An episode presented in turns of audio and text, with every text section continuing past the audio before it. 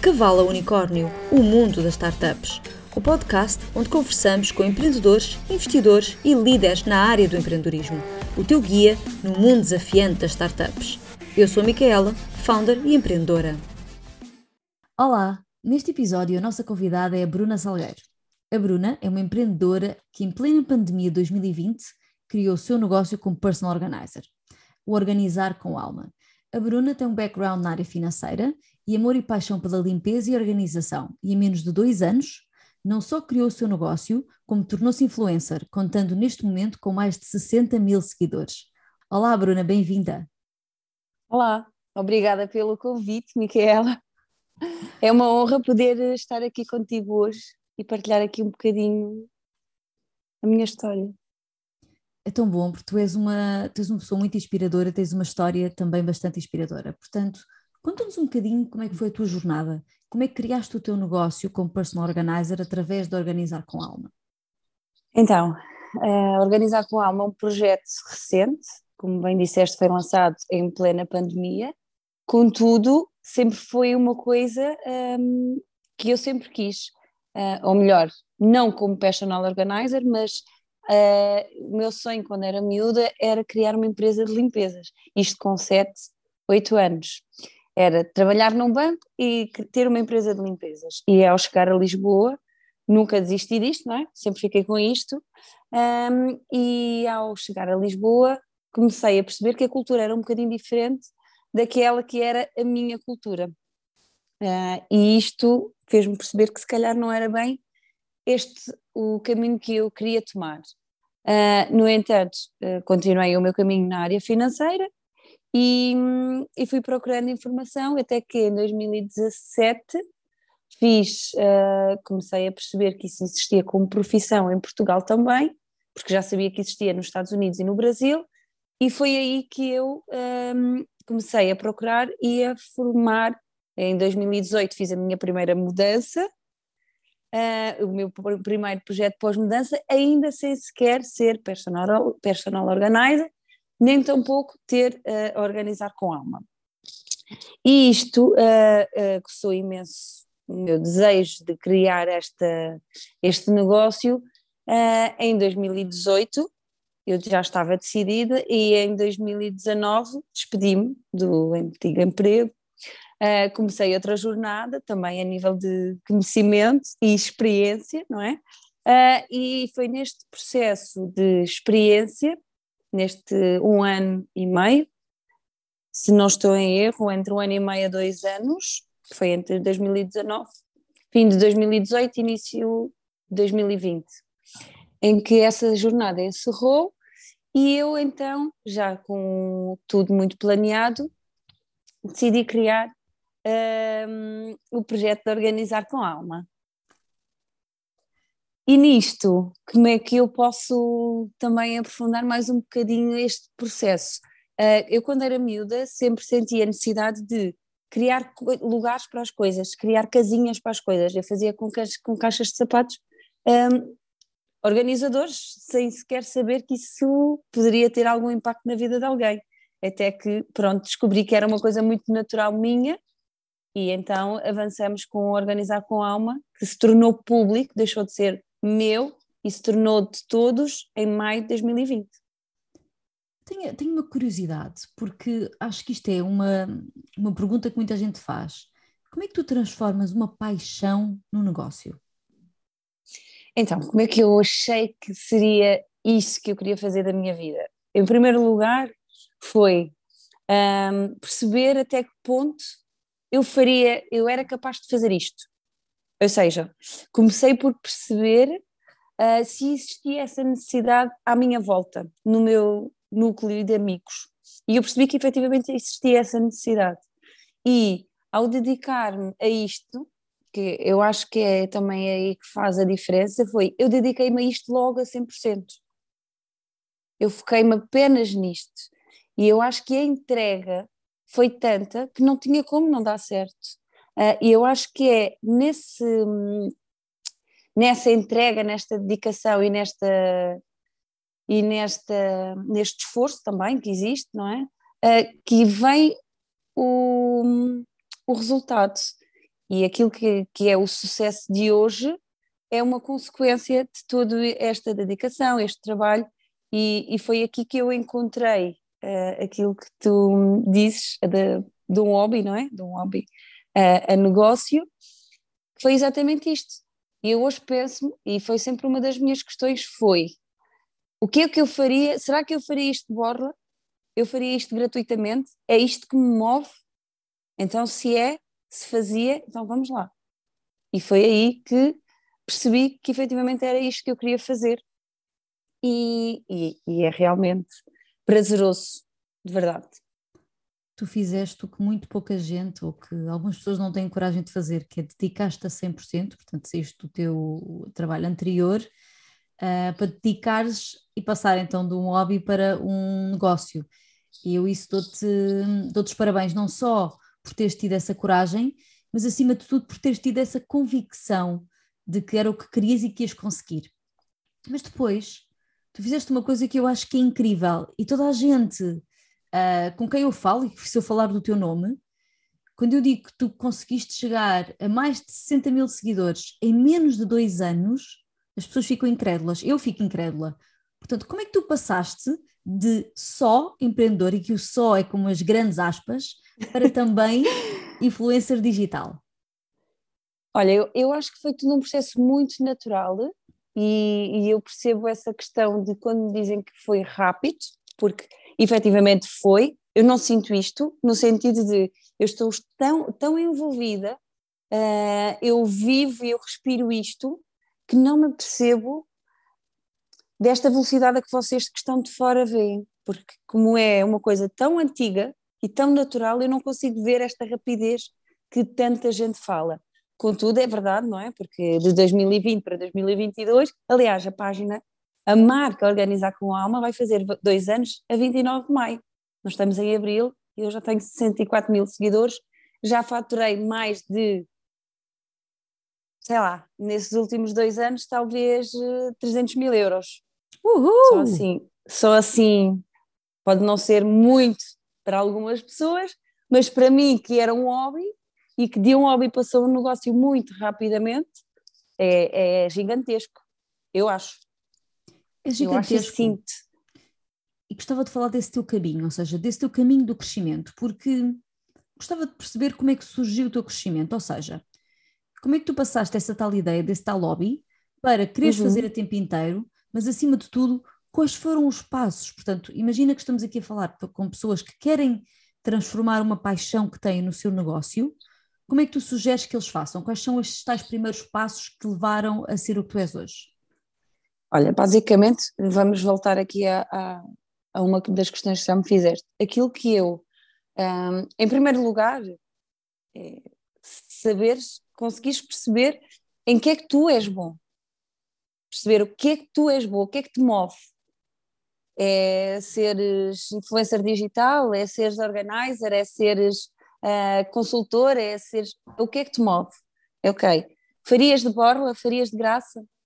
Se sim, então é, isto, é este o teu caminho. Se tu vais com a ideia de que é aquilo que te vai, que o que te vai mover a criar um negócio é o, o, o lucro, que é o dinheiro, epá, hum, duvido que, que, vá, que vá funcionar. Isto porquê? Porque isto tem que ir muito mais além do dinheiro, porque se for só pelo dinheiro não vai dar. Primeiro lugar, porque para já pode não ter logo clientes, pode não ter resultados e isso pode deixar frustrado. Tens que ter já de início a expectativa, não vou estar aqui a ser a criar ilusões às pessoas, não é? A minha expectativa para ter o meu primeiro cliente era passado seis meses a um ano e eu não cheguei a um mês. É? E portanto, a partir daí, eu não tive nunca uma semana sem trabalhar.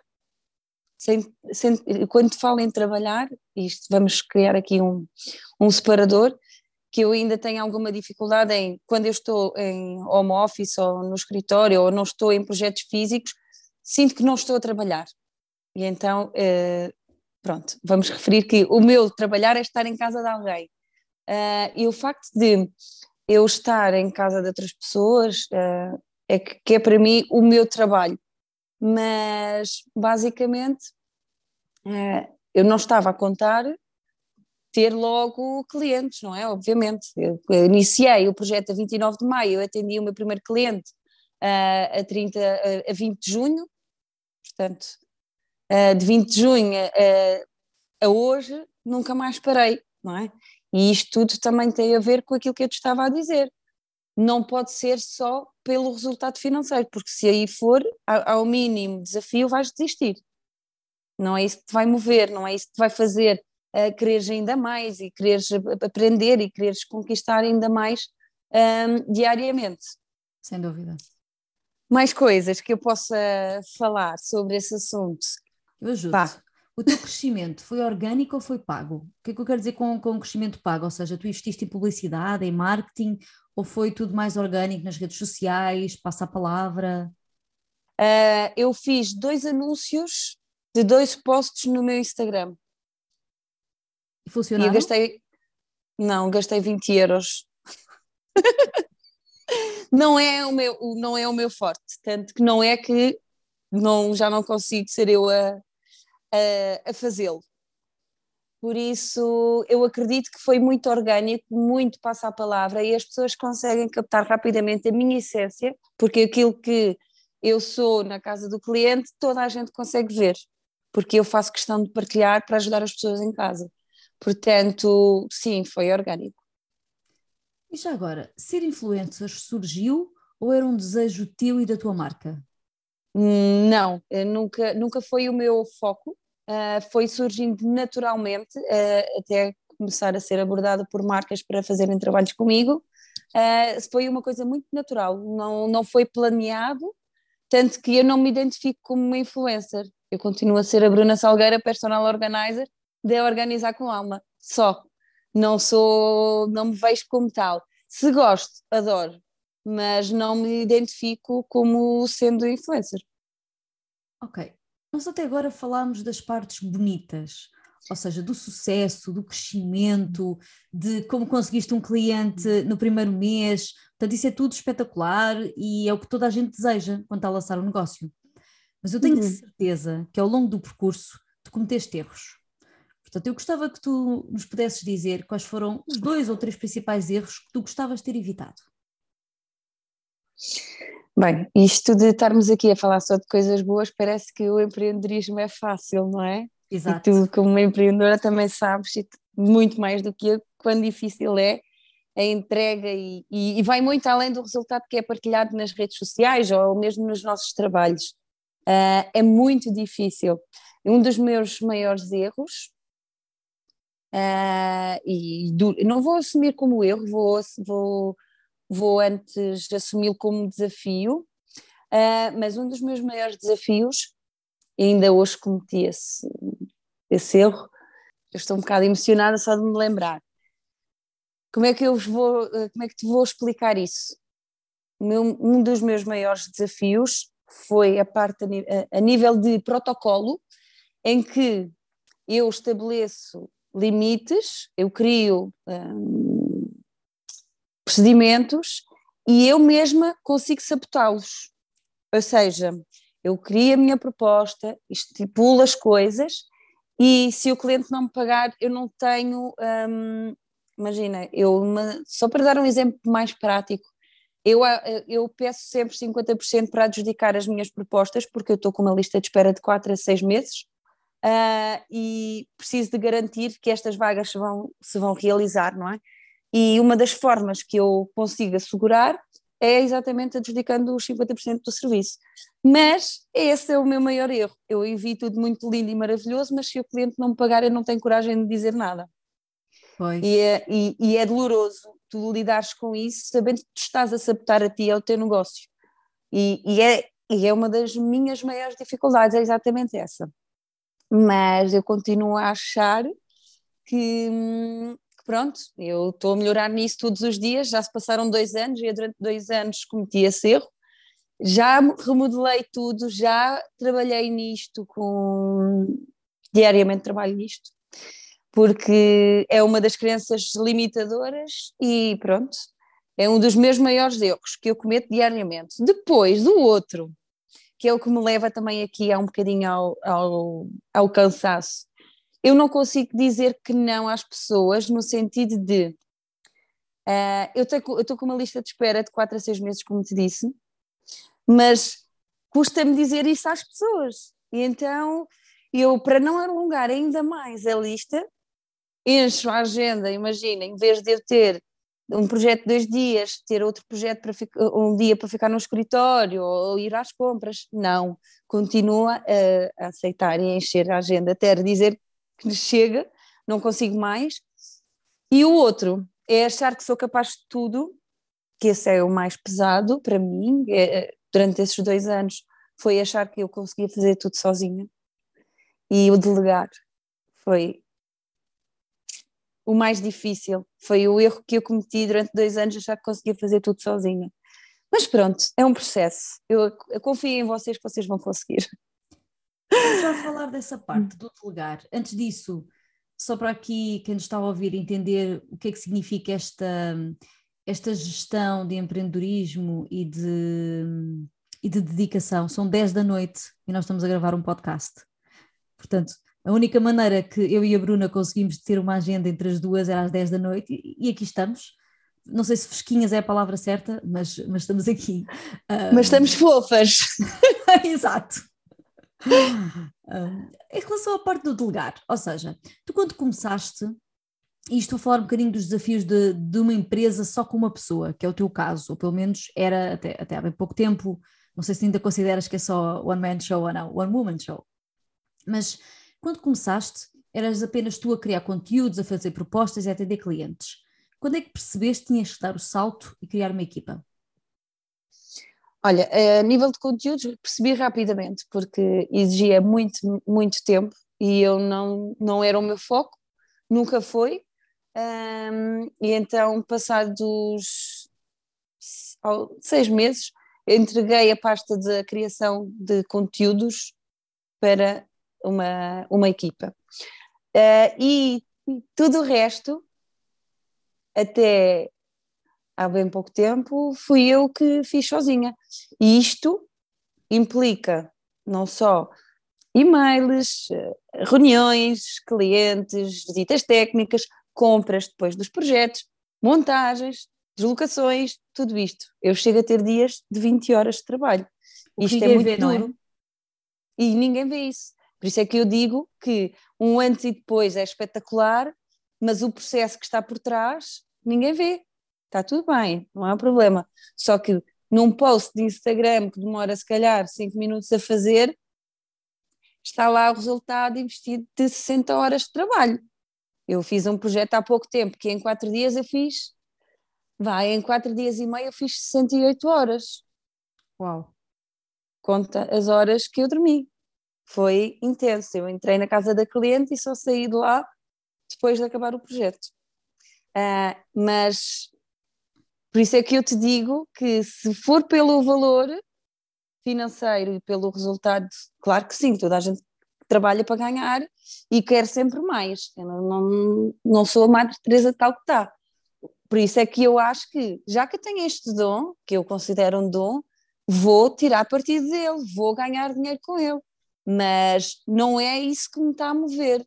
Não, se fosse por aí, não, já tinha desistido, já tinha fechado as portas. Tu tens um dom, eu, eu, eu conheço e conheço-te e já, e já fizeste um projeto comigo, obviamente pago, e posso dizer que eu vou, volto para trás, há coisas que eu quero mudar e penso, mas como é que a Bruna conseguiu pôr isto assim?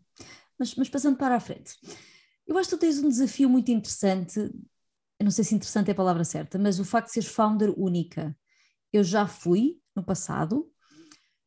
E eu gostava de saber o que é que tu, o que é que tu sentes que seja mais desafiante uh, na parte de seres única na empresa, seres tu a decidir tudo.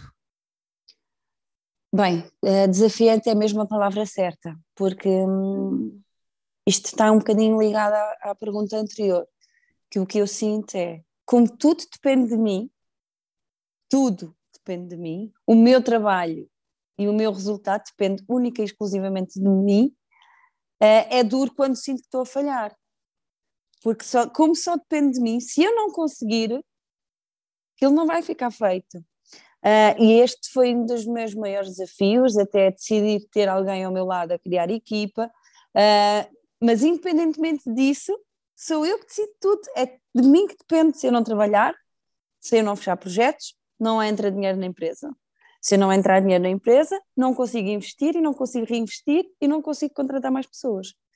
Portanto, é aqui um, um peso muito grande e uma pressão gigante que eu sinto muitas vezes, que é, ok, eu amanhã não vou trabalhar, uh, pois não vai dar, porque isto depende de mim, aquela pessoa depende de mim, a minha decisão é que vai fazer com que isto vai uh, avançar, portanto, eu acho que é um dos meus maiores desafios também. É muito duro. Eu sei, eu sei. Eu, eu sinto é mesmo, dor. É mesmo muito duro. Ainda ontem, ontem, terça-feira, estava a dizer isso a uma, uma amiga minha, e, e eu dizia-lhe que o facto de o meu trabalho ser físico e depender de mim limita-me muito no sentido de que tenho o tempo contado, não é? Aqui a minha gestão de tempo tem que ser um bocadinho maior do que uma gestão de tempo de outra pessoa que trabalha, uh, mesmo que seja empreendedora, mas que o seu tempo, que o seu trabalho não implique a, o seu corpo, isso entre aspas, não é? Porque o meu trabalho é muito físico, um, é, o meu, sinto que o meu ainda é mais limitado, porque se eu fizer um, ou um entorse, ou me cair alguma coisa, ou, ou algo do género, fico limitada. E eu não consigo trazer resultados estando limitada. Entendes o que quero dizer? Eu percebo perfeitamente e acho que tocas aqui num ponto muito interessante, que é uh, tu, tu como Bruno e tu como empresa tens vários desafios associados, na minha, na minha perspectiva. Um deles é o facto de seres founder única, portanto, tudo depende de ti e segundo, tu é que fazes tudo, portanto, tu é que és a, literalmente a alma do negócio.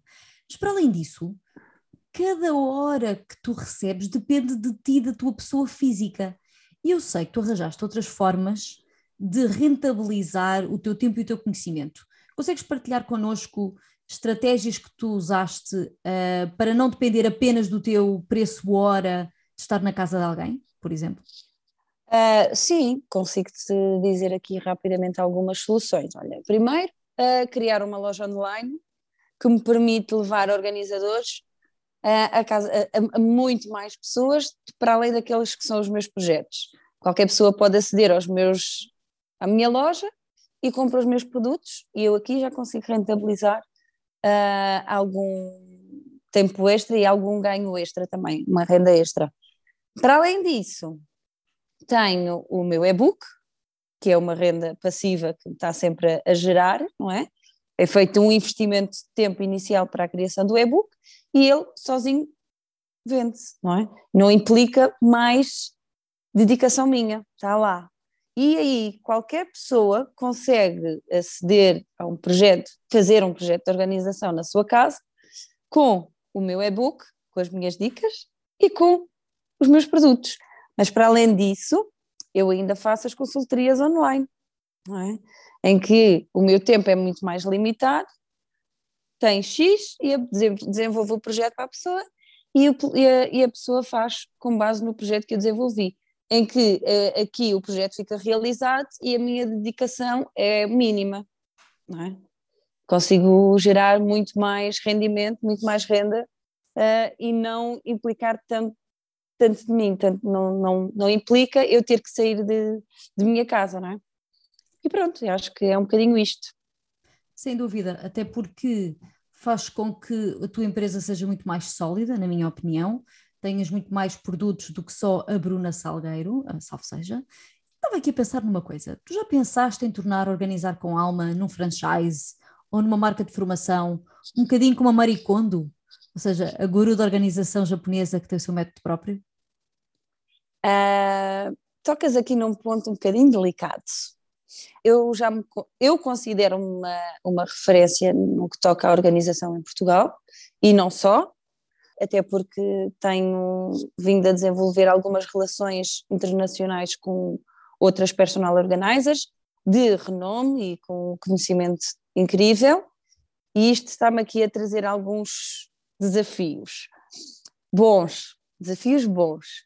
É, no que toca a franchisings, não pondero fazê-lo, porque eu acho, para já, mas eu também há um ano atrás dizia que não podia, que não queria criar equipa e não teve como, já está, não é? Neste momento uh, já, já temos aqui alguma uh, estrutura.